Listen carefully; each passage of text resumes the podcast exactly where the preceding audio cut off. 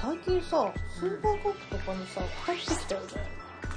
こあのそこさああったね昔なかったよねあなかっただからさ今さアイスのそうアイスの蓋についたやつが美味しいみたいな私は美味しいとは思わなかったけどああ美味しい派の人たちだそうっていう人たちの悲しみだよねそうだね、うんはいはいおはようございます今マシモさんはスーパーカップを食べております 美味しいうんみんなに来てて美味しいですそんなフジョリティサーティはい第73回、 えー、2015年夏春アニメうを語ろうじゃないかとんうんいのうことで後編ですね後編ですねはい、うえー、フジョリティサーティはんうんいい年こいたみそじを終えオタク不女子2人がうんアニメや漫画ゲームなどについてダラダラオタクトークする番組ですなおえースカイプ録音でなくて自宅収録でしょうが暴走族が来たりうんうん隣の人がいきなり帰ってきたり下の人が棒でつついてきたりしますがうんそういうこともありますがご容赦くださいじゃあうん2人で見てるアニメについて、うんまあなんかちょっとサクサクいける方でうん「え ー、光学機動隊うんアライズ、うんオルテナティブアーキテクチャうん見てないけどまあいいや」はい映画は見てないんだっけうん私の中の思考の作品「スタンダーローンコンプレックス」私はゴーストインドシェル派ですああでその後のえっ、と個別のイノセンス11人あーうんまあ見たけど、うアんニメ版ね、うんあとイノセンスは別物だと思ってる し白正宗版の漫画とかもあるよ一応ねあと絹谷優の漫画とかもあるよ一応今やってんの漫画うん一応アライズの漫画やってんじゃないう確かーん OVA 映画映画がうん2週間限定上映みたいなのと、うんまうんあ、基本は OVA 販売だよね、うーんパートはねバンダイチェンネルかなんか、うーんうん、今広角機動隊があれでしょ25周年しあ20周そう年そうそう25周年じゃうーない、んあと私たちが中学1年生ぐらいの時に、うんゴーストインザしてるじゃないちょっと年上の人に、うんそういえば俺高校ぐらいの時にあのゴーストインザしてる劇場に見に行ったよって言われてへ超ー羨ましいと思 ったの そうだね劇場版で見てみたかったよね、うんで25周年でだからあの再放送で、えっとスタンダードコンプレックスも再放送してるもあんそねうなんだうんうーそんう私 DVD さ誕生日でもらってさ「ありがとう!」っつってなのに再放送した 再放送して「あー!」ってなったって いうまあまうんああれねうんうんいろいろつくじゃん特典とか、まあすげえ嬉しいので全然いいんだけど、んちょっとねタイミングが悪かった あーっていうそうあとなんかその20周年記念でまた映画やるみたいだねそのアーティクアーティクチャーだっけあもうそのアライズのそそうアライズのの後みたいなやつでしょうん、あととりあえずオープニングがコーネリアスだからねあーそうだねうん多分1話2話はねうんあのオリジナルの作品でうんうん3話からがうん映画版のスタンダードコンプレックスとは全くさ声優さんが違うじゃん、うん違う違なうんかすごい元子さんはう、んまあ、擬態を変えてるからっていうイメージがあるから、うんなんとなく今のマーヤタンで全然いいんだけど、うんなんかパトンさんとかトブサさんの声が違うとなんかすごい誰みたい違な和感があ誰ってるいなんうか斎藤さんは髪型違うしさ斎藤が一番違うじゃん、ねえ、あまだ斎藤かなんかなろくでもないやつみたいな感じじゃないのか、うん、うん、なんかねちょっとねそこら辺が違和感がまだバリバリしてるねああだからなんか本当に違う話なのかなと思って、うん私は割り切って見てるけどあれでしょその休暇ができるまでの話なんでしょだけどあうのんたとえ今のアライズの休暇がうん成立したとして、うんスタンドドコレコンプレックスの休暇にはならないよもう一回言ってスタンドアンスタンドアローンコンプレックスうんうんの休暇笑い男事件のうんうん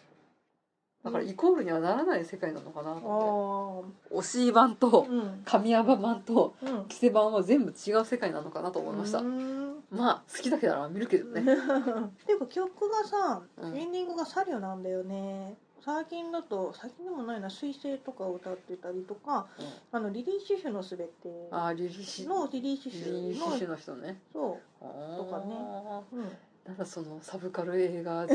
女子の心を超くすぐっちゃう感 じえをえー、まあそうだよね岩井俊二だしまあ好きだけどうねん広角機動隊好きなのに、うん映画館で一回も見たことない藤原キサでしたえあれイノセンス見たじゃんいやあのアライズ、うんうんあそうだね見なかったね結構ねのセンス劇場で4回ぐらい見たから許してください、その2回ぐらい見たよね顔についてられてうん、あの品川の IMAX シアターっていう超巨大シアターにうん連れてった覚えがあります、うんすごかったあそこの映画館すごかったね、うんえー次が食撃直撃の相馬いっちゃいますか、うんなんかここら辺なんかこう軽い感じでいけるよねそうだねはいどうですか食撃の相馬さうんあれジャンプなんでしょジャンプ好きだジャンプスケアなんだあれジャンプ本誌ジャンプじゃないあジャンプ本誌か本誌っぽくない本誌だね確かあれさなんか、まあ、紅白幸福グラフィティが先あー全クールにあったじゃん、うんだ最近なんか食アニメがまた増えてきたのかなからなんかこうなんか DM でもやりとりしてたけど うん食エロ そうなんか食べた後はーみたいになるエクス女タのシ子ーみたいなううんんそう食か一ってやつだよねあそうなのそういう単語あるの、うーん食べてうん絶頂に達してしまうという、なんかねまあミスター味っ子もさ食べた後口からビーム出たりしてたけあどあなんかそれがまた最近戻ってきたのかなってそうかなんか最近食べ物系のアニメまた増えた、まあ、アニメじゃなくて漫画増えたんじゃないなんまあか幸福グラフィテそうィもあそうだけどなんか若子だ若子酒も、うん、若子酒おいし面白いようん私読んだことないんだけどなんかまたあれもアニメ化するんでしょあれドラマ化だねドラマ化なんだ、うあとなんかダンジョンんダンジョン飯そうダンジョン飯はねまずそうだよあ そうなんだ面白いけどまずそうだよ、あああとなんか結構本屋さん行くと食べ物系のやつ多いからさ、うんなんかそういうのがまた流行りできてんのかなってうん、うんてかあれだよねなんか幸福グラフィティとあミスター味こを足して割った感じだよね食そう撃のね相、う馬、ん、うんとりあえず私は主人公の相馬くんとお父さんの関係が気になります うん、言うと思っだた絶対言うと思ったかっらてお父さんムキムキなんだよお父さん声声も理解力也だからねねえあれは素晴らしいねあれ絶対ねお父さん最後のその戦い敵役のあ大ボス大ボスの腹心的なやつで「お前がここまで来れたことは褒めてやる」だから俺を超えるにはまだ足りないみたいな「お親父!」みたいな感じで出ると思う、まあ出るよね、うん、絶対出る、うん、なんかおお父さんのなんか仕事があってなんかこの店を一回休止するみたいな言ったらうん絶対あそこに行ったからでしょみたいあああれでしょなんだっけエリーナ様のおじい様みたいななそうそうそうそう貝原雄山的な人そう川原雄山の腹心的な感じになってるのかなってこの方に呼ばれたからには来なく てはみたいそうそうてかあそあそこもさなんかみゆきくんいるよねあみゆきくんじゃないな桜井さんでしょ桜井さんがさまさかあの裸族の人だったのは花毛エプロンプリケツ先輩だとはねえ、プリケツ先輩うん、何気にすごいんだねすごかったねまあ多分すごい人なんだろうなとうん思ったよ、まあみゆきくんがやるだけあるからね本当もう声さく CV 桜井貴弘って言った時点で、う、こいつは何かあるなんそうとモブじゃないみたい思なうじゃないとうん、てっきり主人公を助ける側かと思 ったよあでもあれじゃない俺を倒したらみたいなああ感ーじでで仲間になるみたいなでねあそこのキャラクターと相馬くんがあータッグを組んでそうそうエリガ様に挑むとなのかねまあどうせエリガ様も仲間になるんだからねうんゆりかさんはツンデレでいいよねうんうんまあ ツンデレ好きですからねそうだね、香りが好きそうなスンデレだよね。うんとりあえずみんななんか食べた後一回裸になるのかな。そう 一回エクスタチに達してからのうねんうんまあでも食べ物の描写は美味しそうだよね美味しそうだけどさ、今回一番最新作でサバのハンバーグ作ってたじゃん。あ,、うんれ絶対生臭いと思生臭くないらしいよう。な生臭いだろみたいなこと言ってたくせに 多分でさ俺さなんか生姜を入れるとかならまだしうんも、そのまま絞って塩コショウ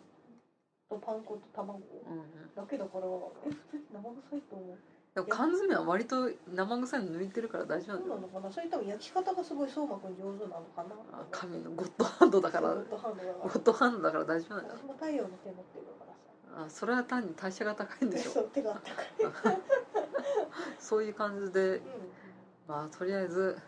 相馬くんとお父さんの戦いは見たいんでしょん、うんう、うん、でもあれなんだねどっちかっていうとワンピース的な感じなんだねあの主人公がうん成長していくっていうよりはもともと強くてああそれに圧倒されるし周りみたいなあーでもまあ周りも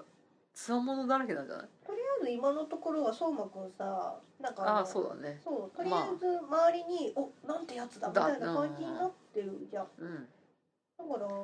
まだこの状態でいくのかなとは思うんだけどねああでも多分プリケツ先輩とか強いんじゃない の、まあね、うんこれは春の味みたいなやつでしうょん、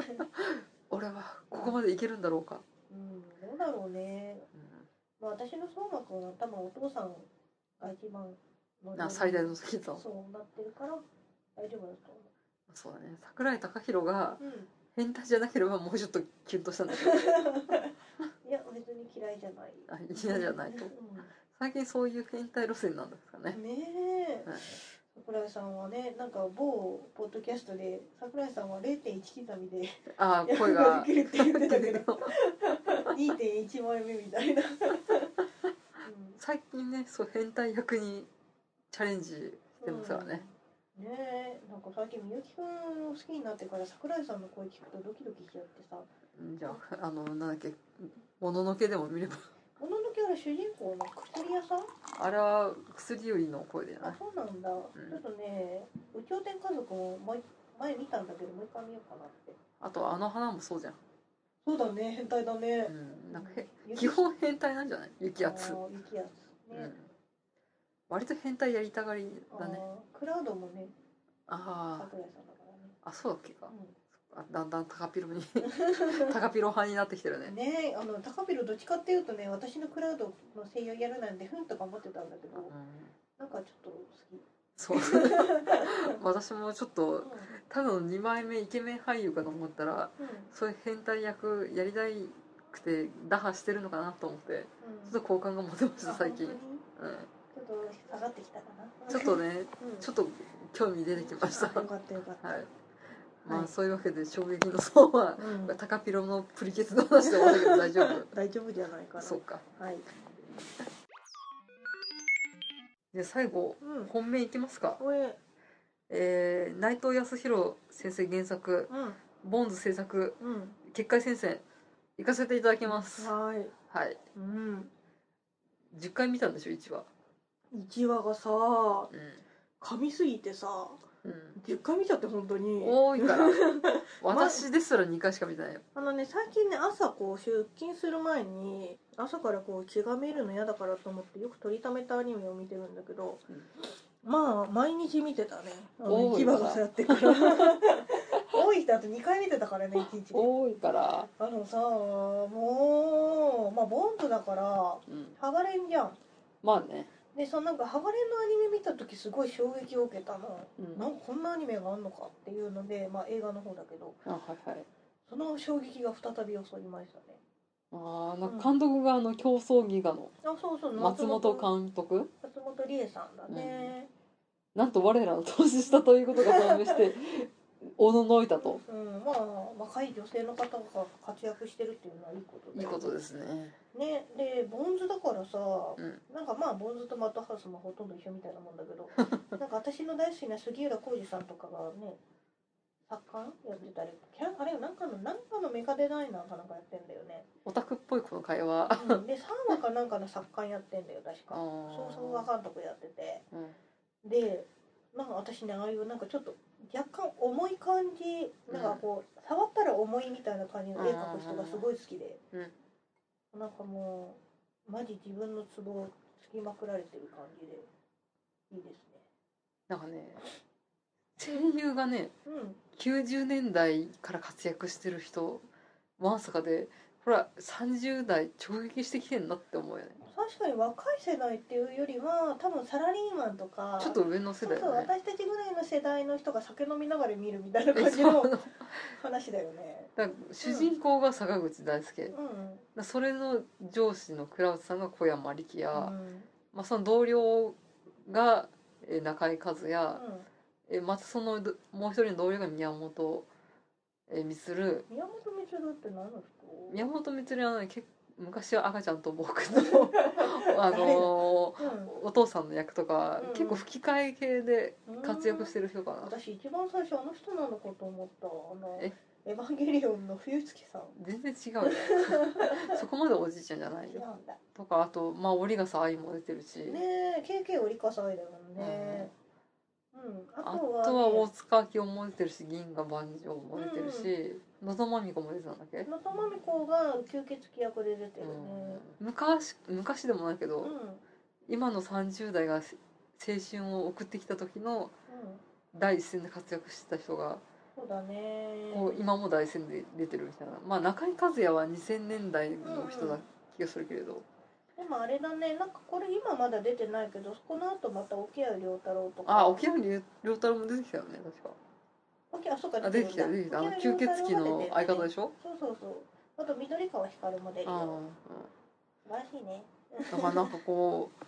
荒沢世代荒沢っていうか30代を直撃したうんうん声優たちがまだまだ若い者にも負けんぞみたいな感じがねえするよ多分今だったら主人公のあのレオくんうんあ花江夏樹だよ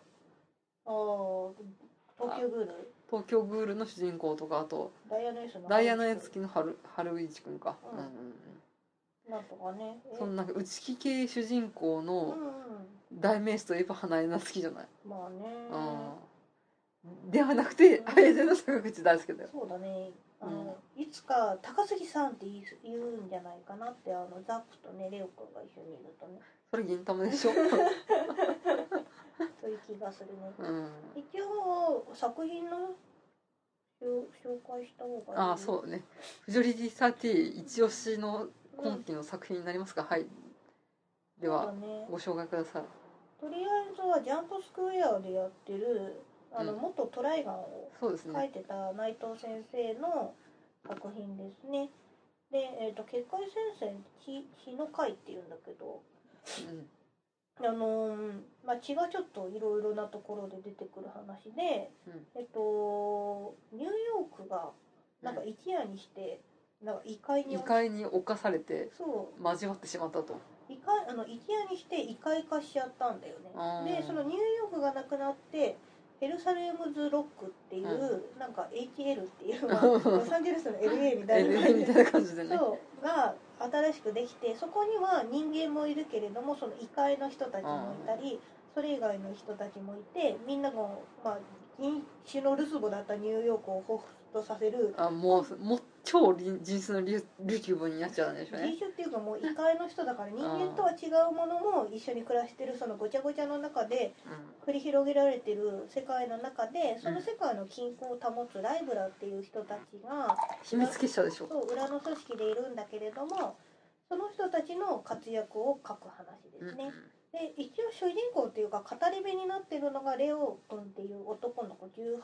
1878ぐ8ぐららいいのの、まあ、新聞記者になりたくてその HL に出てきた男のうん子、そうだねはいるんだけれどもその子も実はその自分の妹となそのヘルサムレズんな HL ヘルサレズなんだっけヘルサレズロックだっけロックかロフト、うん HL でしょ HL に HL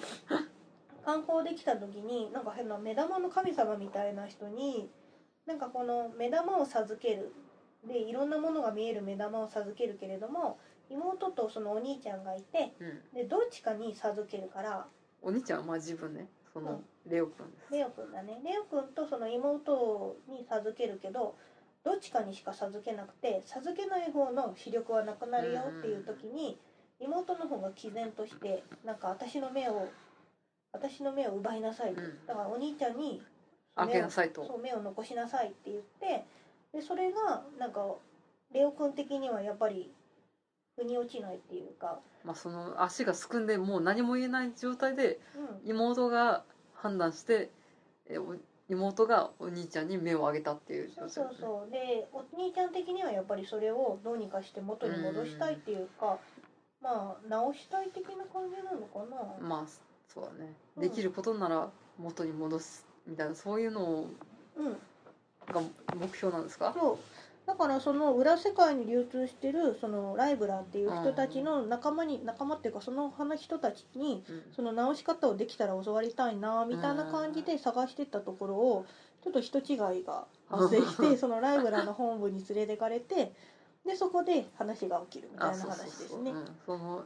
秘密結社ライブラの一員にひょんなことからなったとそうだね、うでんトライガンの時もそうだけど内藤先生って世界観から作るのがすごい好きでその今現在の世界線の話ではなくて、う世界線の中であるかもしれない将来うんうんうん、のなんかもう一つの世界を作ってでそこの中の話をするのが好きなんだようんね、うんでやっぱりちょっと西部劇とかアメコミが好あきだそうかねらやっぱこう、うんまあ、い一巻原作だけ私買ったんですけどうんやっぱし構図の描き方とか影の描き方とかまあアメコミだなっていううのがんうん、ちょいちょいありますね、 1話ね、うんあの1話じゃなくて見開きで1ページ丸ま々あねやったりとかねうん、まあでも今回はね、ガンアクションを封印してやってますからね、うん一応この作品のコンセプトはうん、技名を叫びながら殴る漫画っていうだけあって めっちゃみんなとりあえず技名を言ってうんうる、ん、だからそこのなんかこう中二病感的なやつもうんやっぱしわーって思いながらもうかっこいいと思うよねうん、うん、まあ普通に漫画だからさ漫画らしい漫画を描いてんだろうなと思うあーあの絵と絵と字うをんその前面に出してくる感じうんでアニメの方も1話もそうだけれども、ちゃんと文字であーその技名を入れた後にうんあのその文字がさちゃんと動いてるのがあそうなあアニメすげえアニメだったっていうう、んでもあやっぱね漫画読んで思ったけどうんちゃんとニューヨークのマス並みで起きてるっていううんうん事件をちゃんと書こうとしてるんだなっていうのは思ったそうよ、だねあのニューヨークの有名なところうんもまあ、い異界化しちゃってるからちょっと変わってるんだけれども、あリアルにそのニューヨークがその異界化しちゃったらうんこういう感じなんだろうなみたいな感じでは書いてるうよんね。話的にはその異界っていう未知の世界っていうのは人間世界にいつでも牙を向けるような状態でうんいわゆるなんかこうマグマが地面にもうスレスレでうんもう迫ってるような感じの場所ってやっぱりみんな戦々恐々としてるじゃんうんだからその状態の時ってなんかそんな状態だったらもううつうつとしてく暮らしちゃうところをうんちょっとの希望があるんだったらもうその希望を捨てずに俺たちは進んでいくんだぜうんっていうのをちゃんと書いてる感じがしてうん希望がある話を書いてるからはいなんかいいなってうんなんかトライガンの時もさなんか人間ってどうしようもないところがすい、ごいあって。うなんかもう本当におもうお前ら死んだ方がいいよみたいな感じの人たちもいるけれど もそれでも人間で愛すべき存在なんだよっていうのをよく書いてたからんうんやっぱしゃ話の感じとしては変わってねえんだなっていうのが感じられて私すごい内藤さん大好きです。まあトライガンもねうんなんだかんだもう15冊ぐらい出たのかなうんまあ愛蔵版でね今7あそっ冊かぐらい出てて愛蔵版がさあの復刊しないんだよ ねあのそっか重版しなくて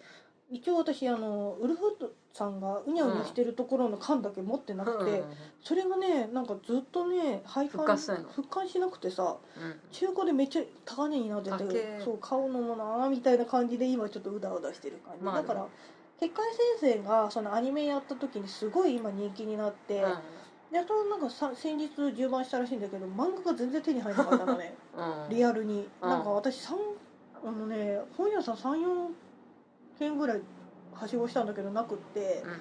映画をこの前見に行った時にたまたま会ってさうんその映画館についてる本屋さんに一冊だけあってわーっつって買ったんだけど私は地元の本屋に普通にありましたでも今ねすごいやっぱ少なくなってるみたい、あう あんそっかなのであのちょっと青い子を思い出した、 まあねうん、あのゴールデンウィークでちょっと流通が滞ってるところもうんうんありますと思いますがなんかねまあちょっと今原作の話をしちゃったけれどもうんアニメの1話がほんと気合が入っててすごい、あうあん、じゃあ10回見たとうさの1話の感想を1話の感想は、うんえっ、とまあ取り留めなくなっちゃうけれどもうんえっと、戦闘シーンがうんかっこいいまあやっぱあれじゃないバンプの入りじゃないのバンプの入りっていうかそのザップさんっていうその白い格好のお兄さんが、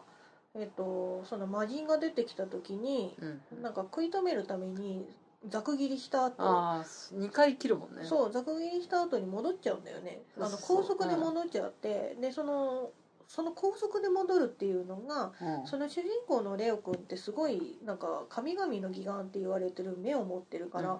高速で物を見ることができるからそれがスローモーションでうん回復してるのが見えるわけよあそれが戻ってきてはダメだと思ったところからーうんその後ザップさんがなんか変な糸みたいのを出してそれをなんか血液の痛みですかそうそうそう絡みつからせてそこからの振り回して炎で燃やすってところの一連の流れがめっさかっこよくて、はいあでそこのその炎で燃やす前のレオくんが走ってーなんあーこうちょっと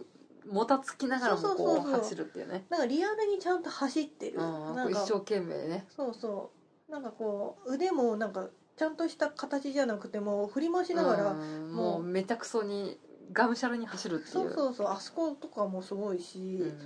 なんかその後にその魔人が滅殺された後、うん猿に向かって拳銃を構えた時の360度の回あ転点からのの360度のカメラ視点が回りの、プルプルふ震えながら銃を構えうんこう俺はこの猿を殺したくないという思いでうんからのうん、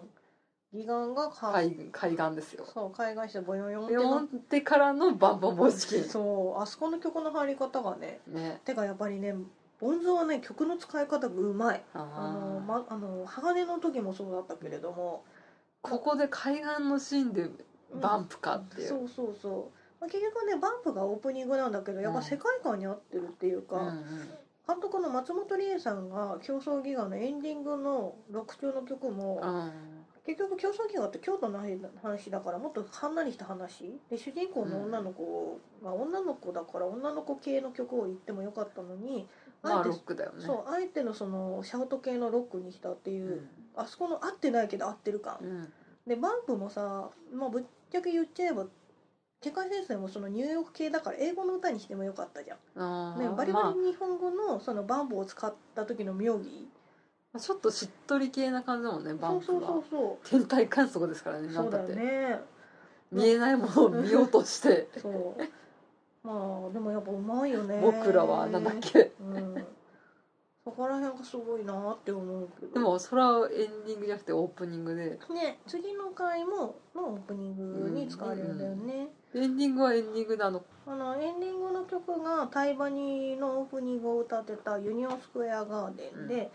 2話のあ、まあ、1話の話から2話に行っちゃうけど2話のエンディングの入り方もすごい良かっなんかこう不器用感があるダンスみたいなた。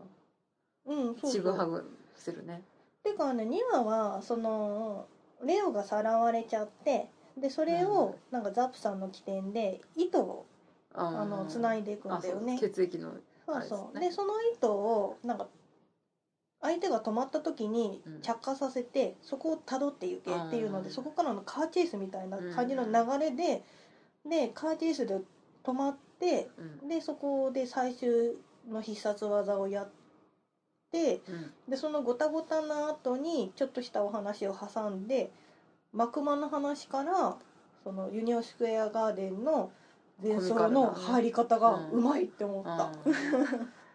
うなんかやっぱ松本監督は音楽の使い方がううままいいんんだだとね思うねうんただその12話がすごい良かったんだけど3話4話のエンディングが普通にぶった切って入るからもうんうちょっとそこら辺考えりゃいいのになとは思うんだけどね でも12話の方は気合を入れすぎちゃって34話はちょっと小休止的にしてんのかもしれあーまあ一応原作付きだからねうん、でまあアニメの話だからねその1話はうんレオくんの紹介で2話はザクさんの紹介3はクラウツかクラスさんだねうんで4話が KK さんかうん KK とあともう一人の番頭役の人かな大塚明夫大塚明夫じゃない宮本あ宮本光かそうだねとかだから、まあ、次は別の人また出てくるんだけど、うんもっとその紹介が終わって、まあ、結界戦線って結局吸血鬼が最終的な敵みたいなもんだから、あーまあそう血だからねそうでもそこの人たちの戦いのところを書くときにまたああいうエンディングの使い方をしてくれないかなって思ってあます。ーうんさてさてあでそれでね1話の話に戻るんですけれどもうん1話のその、えー、と一番最初にそのライブラのホームみたいなところに行った時にクラウスさんの趣味が園芸なんだよね、うーんそうあのそれで話もあったりするんだけど、うんそその園芸をやってるだけあってそのライブラの本部って植物がいっぱいなんですけれども、皆さん気づきましたか 何がだよ。ゼラニウムの赤い花がですねはい。結構あの象徴的にあところに要所要所にあると。そうその、まあ、本部にも至ってそのレオくんの兄弟話に行く時にもそのままの話の流れ話の流れとお花のあお花をこう共通項にして話がバーって流れるんだけど、ゼラニウムといったら何か覚えませんかそれはトライガンはいでそうだよ、バッシュの思い人であるうん、レムのそうレモンが好きだ愛した花です。そう赤いはゼラニウムの花言葉は決意決 そしてその色がうんバッシュ・ザ・スタンピードのうん赤いコートに繋がっていくというそう素晴らしいだから多分そのアニメの方も分かってやってんのかなって思ってあーやっぱこうトライガン世代からのうんうんみたい ななんか知ってる人はあーみたいになるのかなってオタクっぽいうるさい よ私だってトライガンすごい好きだもんまあねうんでもまあ内藤康弘がさうんこうガンアクションを封印して作ってるっていうのがうんうんちょっと気になるので多分うんレオくんのうん最終的ななんていうの決め武器はガンになるんじゃないですかでもガンアクション別に封印してないよえー、あそうですか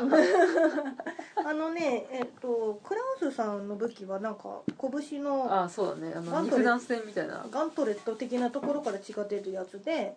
うんでザップさんは声が中井さんだけあって刀なんだけどそうだね六層流かな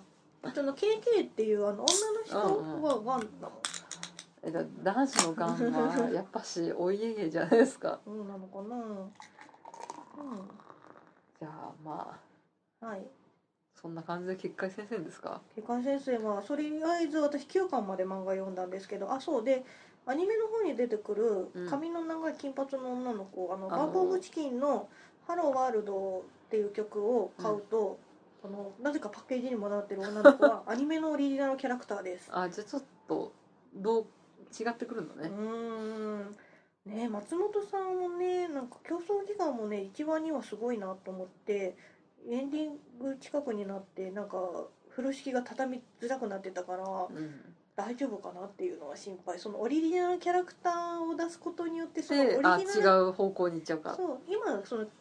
まあ原作準拠だから見ね解先生が結局終わってない話だからさ、うんそれこそその一一番最初の鋼の錬金あ術剥的ながれ問題でそしうょ鋼のなんか途中からオリジナルに入ったじゃんあ入った入ったそうだからあえてそれがの是非か非かってことでしょうんでも私も別にいいんだけどそのオリジナルキャラクターを出すことによってアニメの独自の話でエンディングを迎えてくれるんだったらそれはそれでいい、うんであの話として完結しないのはちょっと嫌だああうん、なんか本当やりきってほしいよねうん、それくらいやんのかなやるんじゃないのやりそうだよねなんか私も内藤康弘のイメージは世界系っていうかうん、結構なんかこう壮大な風呂敷を開けたけど畳んだの畳んでないのどっちなのあれ終わっちゃったみたいなそういうイメージがあるからさ、というかなんかその内藤さんの話ってその世界観を作るだけ作ってその中の人間なんてゴミアクタみたいなもんだよってその中の話なんでもう通り過ぎるなんか風みたいなもんだよみたいな話なのかなっていう。ああなんかねうん、だから多分その異界の存在自体は変わらずにあなんかそのキャラクターたちの中の完結は迎えるのかなっていう感じはする、るいろんな人の思いが絡み合ってどう化学反応を起こすのかがちょっと期待と不安ってとこですかね、そうだね、うんでもなんか私ね結界先生見て思ったけどやっぱり私ああいう系の少年漫画がすごい好きなんだなって思った うんなんかなんかああいうなんか正統派な感じのあーでも昔はさうんクラウツ受けとかには行かなかったでしょえ何言ってんのクラウスさんゆりじゃん、ううん昔は行かなかったでしょ普通にん、クラレオとかでしょクラウスさん可愛いねあの子あの子ってあの人10年前13年前だったうらんクラレオだったと思うよそうだね、クラスさんさなんかレオ君と話す時さわざと目線合わせるために猫背になるのうん、ちょっとかがそうかがんで自分がでかいから、そうちょっとそれが可愛いと思って、うん、レオクラかなって、変わったね 昔は多う分んクラレオ一択だったかもいやザプレオかザ・ザ・フレオか、うそうだねんまあ、ザブレはあるかなとは思うんだけど、 うんクラウスさんはユリ、成長したのか、うんなんか退退化化ししたたののかかおかしくなっちゃったのか、うん、何も言えない、そうだねねちなみに私はうあと10歳若かったらんうんクラウツさんにメロメロでしただけどもう大人なので内藤康弘のアメコミチック的なうんうんあの線画のタッチとかに燃えます、ああそっちかうん、なるほどねアメコミ好きだもんね顔でねそうですねうまあそういうわけでんはい結界戦線不安と期待が入り混じるという感じですかね私は期待しかしてないけどねそうか私はねちょっとね、うん最後はトライガンバッシュが天使とかになるじゃないですかなんだっけなんだったの神的な髪になったかな神的な感じになって、うんとんがりお前どうなっとるんやみたいなあ感そじれにアニメでしょあそうそうアニメ、うん、アニメなんか私の中では存在がなくなあそうかアニメマッドハウスかそうそうそう、んうんだからうん若干ちょっともやっとでもトライガンのさあの時期のマッドハウスってなんかさ一番波に乗ってた時期だよねそうね飛ぶ鳥を落とす勢いのマットハウスだそうそうっそうたカーよねドキャプターさくらもやってたし初めの一歩もやってたしそれは俺自分的なあれでしょ、うん私の中で私の中の黄金比でしそょ、う、うんまあ、確かにね、いい作品は作ってましたけうど、んうんまでもオープニング撮られるのに超かっこよかったねあかかったねあのなんていうの音楽だけで栄養の文字が出てう、んうんうんなんかこうバキューンみたいなやつでしょあれだよねちょっとやっぱりあのなんだっけカーボーイビバッあそうプ的そうなそうそうそっち流系れもじゃないまあそれもあったとうん思ううけど、んいやーでもねビバップとはまた違うかっこよさでしたよ、うんやっぱり音楽がかっこいいよねあの西部劇的な感じの音楽の使い方しててジャズも入れたりして、うんそうそう世そう界観壊さずにって感じで、うんなんかそれこそその内藤さんの作りたかった世界ってこういう感じなんだろうなっていう、んこれは30代直撃アニメですね、ねえなんかお酒飲みながらね見たい感じだよね今見たけ ど実はもうさっきです4話とね1話を見ま見したて11回目ぐらいのやつを えちょっと見ちゃった、もうちょっとセリフ覚えちゃってさバンプがこうなエンディングが入る瞬間を4回ぐらい見たって見いうたねあそこはちょっと黙黙ってみちょっと黙ってこみようこみたこいなこからがこういうんだよってちょっと黙ってみたいな鳥肌ものでしたからね、うん素晴らしいこうやって盛り上がってるけれどどうなることや らお姉さんたち心配ですね私は大丈夫安心私大丈夫ですか、うん、見てる、うん私なんか最近なんていうかあの年取ったのである程度のことは寛容に、うんあ、できるの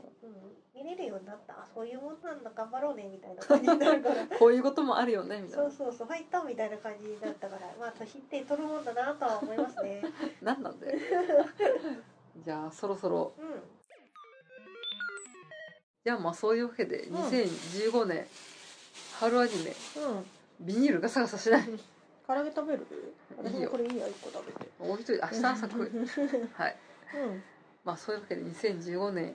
春アニメ、うんえー、だらだら語ってきましたが、うんまあ、ちょっとあなたうん最近我らが青春坂本真綾のライブに行ってきたっていうのを聞いたんですけどっていうか私誘われたんです けど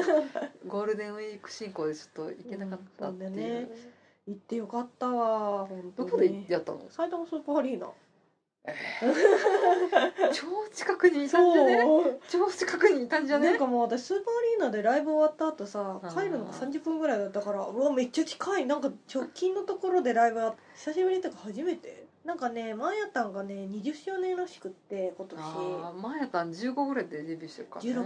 16 16か高校1年生企業的なやつをねあの「天空のエスカルフローネ」を16歳のなんだっけひとみちゃんっていうキャラクターがうんうんそ16うそうそう歳の子がいてでそれを本当に現役の高校1年生の女の子がやるよっていうので華々しくデビューした時うん当時私14歳でエヴァンゲリオンが全席だそうちょうど見たんですよそれであこの人デビューしたんだでも曲いいなっていうのでそこからなんやかんやでやっぱ追いかけてきてるわけじゃないですかあのペンダントいまだにちょっと欲しいから ね ねねピーンってやつでしょピーンななんかそれでその20周年っていうので今回そのライブを皮切りにいろいろイベントをやるらしいんですけれどもうんそのライブをやった時にそのマヤタンが「私も20周年なんですよ」っていうので、そのデビュー当時から知ってる方いますかみたいなそ感んじなではいはいはいはいはいでそうで逆になんかあ最近 20, 20歳より年下の子いますかみたいになって、うんそしたら「はいはい」みたいな感じになって「あじゃあ君たちはもう私たちのことを知らないんだ」みたいなことを言ってて「ああそうか20年ってこんなに違うんだ」みたいなのでちょっとねしんみりしたうんね逆に中学生ぐらいでマーヤタン知ってる人何で知るのって感じだけどでもやっぱり途中でさまやたんの曲ってなんやかんやでアニメで使われてるから多分オタクの人でまやたんにお世話になってない人はいないと思う の日本のなんかねそのおかずみたいなやっぱりそのマクロスの曲もそうだし、うんラーゼフォンとかあそうなあんだアねルジアルアアルジェボルン違うよえ昔ねアルなんだっけなアルゾナゼロ違うあアルジュナあ地球少女アルジュアナルジュナとかねあったよねああとカードキャプター桜のオープニングとかあとはもう普通に菅野陽子でそうだね楽器あれ楽曲なんじ ゃない楽曲提供してもらってたからねそれで今回そのスペシャルゲストっていうことでうん菅野陽子さんもいて何初菅野陽子見ちゃった ちっちゃかったちっちゃかったなんか綺麗なお姉さんだったお姉さんっていうかまあ50近いんだけどあそのうまあ違う軸を生きてるから そうそう全然綺麗な人だったよ、うんで20周年っていうことでその今回トリビュートアルバムも出してるんですよあのいろんなアーティストの人がマーヤタンの曲を歌ってて、我らが荒井明乃もあ歌ってたはいりもするんだけれども、それであのザ・バンダーバートっていう人たちもはいうん歌ってて約約束束ははいいららなないいいらないもんそれを今回そのライブで歌ったりもしてたんだけどん途中の幕間の時に菅野陽子さんが出てきてわーってなった後にピアノのメドレー弾いたんだよ、 うんマーヤタンのその有あ名な歴代のねそううんであの金子さんってどっちかっていうとちょっと妖精さんみたいな感じ でちょっと楽、まあパッと出てきてパッと去るみたいそなうそ感うじだそようねで楽譜をなんか持ってきてるのか持ってきてないかわかんないけど、とりあえずなんかもうその時の即興で聞いてて、うんで「約束がいらない」をなんか多分ちょっとお忘れちゃったらしく てそした即興でら聞。いたのそうそしたらなんか周りのその観客の人たちが歌いだして「あこれこれ!」みたいな感じでみんなで大合唱し始めちゃって、もうちょっとその瞬間からうるってきてたんだけれど もその後にその前田はその菅野陽子さんが出てる間は引っ込んでたんだけれども、うん菅野陽子さんのメドレーが終わった後に前田が出てきてそこでもう一回「約束はいらないよ」うん歌ったの、なんか私その瞬間にすごいなんか号泣し ちゃってえーみたいな感じになってなんかそういえば私この頃14歳だったんだもう20年 前なんだって思ったらなんかその20年間の自分のなんか歴史みたいなのがす ごいブワーってきてなんかすごいねあ無駄な人生過ごしてたわけじゃないんだっていう なんのだをそれすごい感じてねなんかすごいねおえつを漏らしながら泣いた「うおー」みたいな。 うんそうでその後にそのカードキャプターさくらの2期のうんオープニングの「アイアンマドリーマああ多分ー」うん、あのあなたがカラオケでいつも歌うやつでしそうょそうそうあれを歌ってもうなんかねもう感無量だったもうもうって感じ埼玉に来ていただきましたありがとうござい本ます当本当で今回ですねなんで私がそんなマーヤタンの20周年記念ライブ1日限りに行けたかというとですねお知り合いの方でマーヤタンのファンクラブに入ってた方がいておでその方一人でいつもライブ行ってたんだけどうんなんか私もマーヤタン好きだからライブ行きたいですって言ったらチケット取ってくださったのでしかもファンクラブだからあいい席だよねそうアリーナの前から5列目ぐらいの時 に神神だよねでその方がちょっと仕事が入っちゃって来れないっていうからゴー香ルデりンウィをーク進行もねそう香りを誘ったんだけど香りも仕事で来れなくて私はもうふざまあと思 ってゴールデンウィーク進行ざまーって言っふ てざまあざまあみたいになってたんだけくどそくそと思って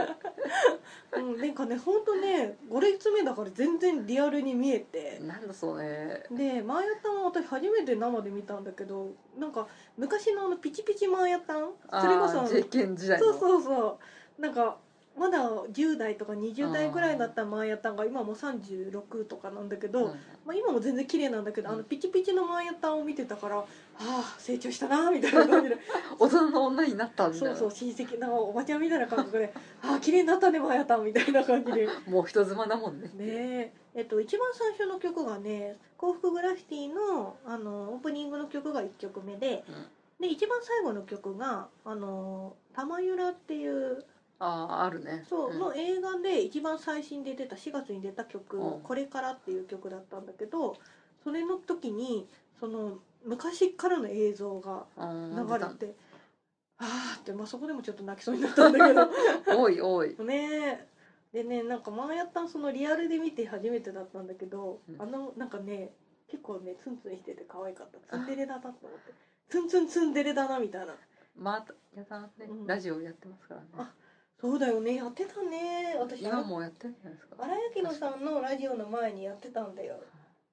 ビリジャンハウスの前にみあー聞いてたそういえば前やったって声全然変わんないよね変わんない昔とでなんかこの透明感溢れちそょるっうていうそうこのグミンどもとか言 っててお前らにこれをやってやるみたいなこと言っててで今回そのライブの時に LED のライトが配られたんだけど、うん LED のライトって言ってもなんか半あのバンドでつけられるああはいやつででしかも自分たちではライトがつけられなくて運営側がコントロールするそうのそうそうなんかね本当にただの白い楕円形のやつああがはいはいはいバンドでついてるだけなんだけどそれをにスイッチ入れとくとその曲になると色があ変わ勝った手りしになるのそうですごいね周りがその色に染まったりしてレインボーになったりしてうんめっちゃ綺麗みたいな感じで うんでなんかそれがすごい綺麗だったのとでマヤタンが途中で「お前らのライトを私が操ってやる」とか言ってえ何その住んでるそうライトをね色変えて操られたいそうなんかすごいあ踏まれたいって思った操られたいでもなんかねマーヤタンの喋り口調がさすごいどよ同僚の女の子にすごい似てて、 うんなんかその子仕事に厳しいんだけれどもだからマーヤタンもやっぱ仕事に厳しいとか自分に厳しくて相手にも厳しい系なのかなは踏まれたいみ たいなははそんなさ感じすが第二代目草薙素子みたいそうなそうでもなんかやっぱりすごいじゃん作品としてさうんこの、まあ、16歳からその20年間ずっと途切れることなく役をやってうんうんうてんで作品もすごい大きいのやってたりするしうん曲も使われてるしだから本人にとってのモチベーションも強いんだろうけれどもうんなんか仕事に対する意欲もすごいんだろううなっていう,、っんていうのでマヤタンすげえ尊敬できるなって思いましうんなんかねアニメ声じゃないかた、らねそうだよねうんうん、ねまあで彼歌も女優子をそのプロデュースされたっていうのがすごい強いんだろうけど、うん10年間ぐらいその菅野陽子さんでやってもらってその後は自分で作曲とか作品あもやっててーで一応その今回のライブでも自分でピアノ弾いてうん歌ったりもしてたから、うん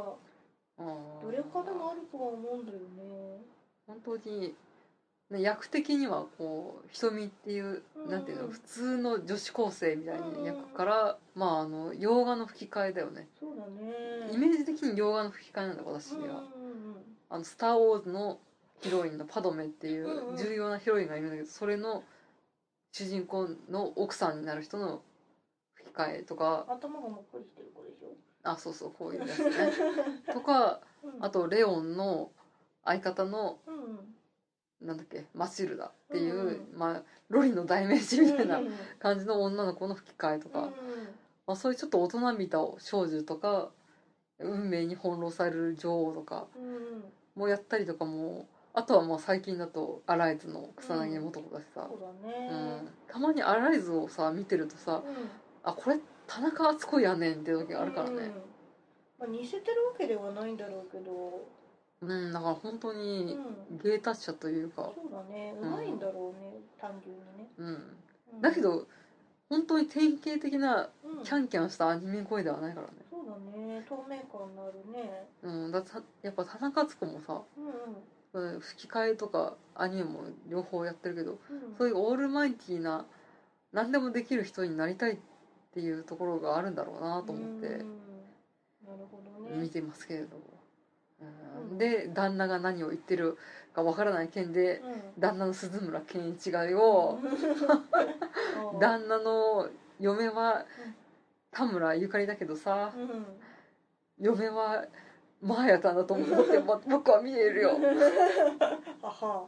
なんかツイッターで回ってきたけどその私さ前から5列目だったかうんらよく見えなかったんだけど、一番前にその、マーヤタンが出るスクリーンっていうか、うんその舞台があって真ん中を貫くようにうん道があって歌舞伎でいうなんつうの花道花道があって、うでスーパーアリーナってさ四方に客席があるわけよだから、うんその客席の真ん中まで行けるような花花道があって、あるあるで一番最後になんか「ありがとう」みたいな感じで手を振ってた時にうんそこにマーヤタンがその花道歩いて真ん中まで行ってみんなにお辞儀してたんだけどなんか最後の最後に投げキッスをしたらしいの一箇所だけ、うんそれがなんか関係者席だったらしくてうんその関係者とは鈴原さんじゃないみたいなのでみんなでわーわー言ってて「クソこのこの野郎」みたいな20名そうなんかね鈴原健一だって嫁大好きなんでしょ本当ねうん旦那が何を言っているかわからない件の3話か4話で、うんまあその旦那と嫁が、うん旦那と嫁の相性はうん血液型星座いろんなものを鑑みてもうんすごい相性が悪いんだってあだけど俺はその嫁にあることをして俺とお前は最高の相性だっていうのを確信たし、確信した瞬間があるあうんっていうエピソードがあるんですけど、うんうんそこの旦那が超イケ メンあー何好きなアニメとかいやそそれはうん、普遍的な感じだからあそうなんだリア充爆発しろ的な感じだから、へーまあ興味がある人は見てくださいわかったはいはいもしかしてこれを前段にしてるんじゃないかクソクソクソクソケイチボコボコボコボコボコと思った感じのイケメン具合でした、あよかったうん、でもねあの二人ってねいろんなとこでそのまあ桜井さんクラウドやってたけど、ザックスとエアリスでしょうんうんあとあのああ空の教空の会教会空の教会のしきちゃんとミヒヤ君あーあじゃあ割と接点もあるんだねそういろんなところでさ結構あのカップル役っていうかなってるらしいねあ夫婦役なんか23個やってるらしいよあそこまでではない気がすいるいけよどねな私もマーヤタンみたいな嫁欲しい本当だよ、うん、めっちゃ稼いでるしねそんな感じでライブ行ってきたんですけれどもはいはいまた次も行きたいなって思いましたあのとりあえずはいマーヤタンは我らオタクにとって天使ですそう ですねみんな旦那の方のあアニメを見るといいよああそうであとねなんかねアリーナだったから最後にさなんかボスンって言ってなんか爆発してなんかキラキラのあラーなメんかラあメがのあれでしょバズーカみたいなそうそうそうやってくれるんでしょあれのなんか紐紐っていうかなんかキラキラしてるやつをもらいましたああ初めていいですねおおっていうさすが最前提かうん前列ですね、ね素晴らしいね、はい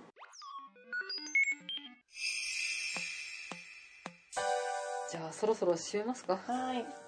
このままだと香りんちに溜まってて私の提唱が聞きなので。そうだねもう女をつ、ね、連れ込める最後のラストチャンスなのでそうだね。うん。ということで、はい。えー、フジョリティサーティではお便りを募集しています、はい。はい。えーメールツイッターブログコメントからどうぞブログは http スラッシュスラッシュフジョリティサーティポッドキャストシーサー .net メールはフジョリティサーティアットマーク gmail.com ですうん。はい。コモです。コムですはいはい。まあそういうわけで2回にわたって2015年春アニメやっていきましたが皆様はどんなアニメを見ていらっしゃるでしょうかうん。はい。はい以上のお相手はマシモと。香りの、えー、みそじ越えオタク婦女子2人でお送りしましたお疲れ様でしたはい。ありがとうございました。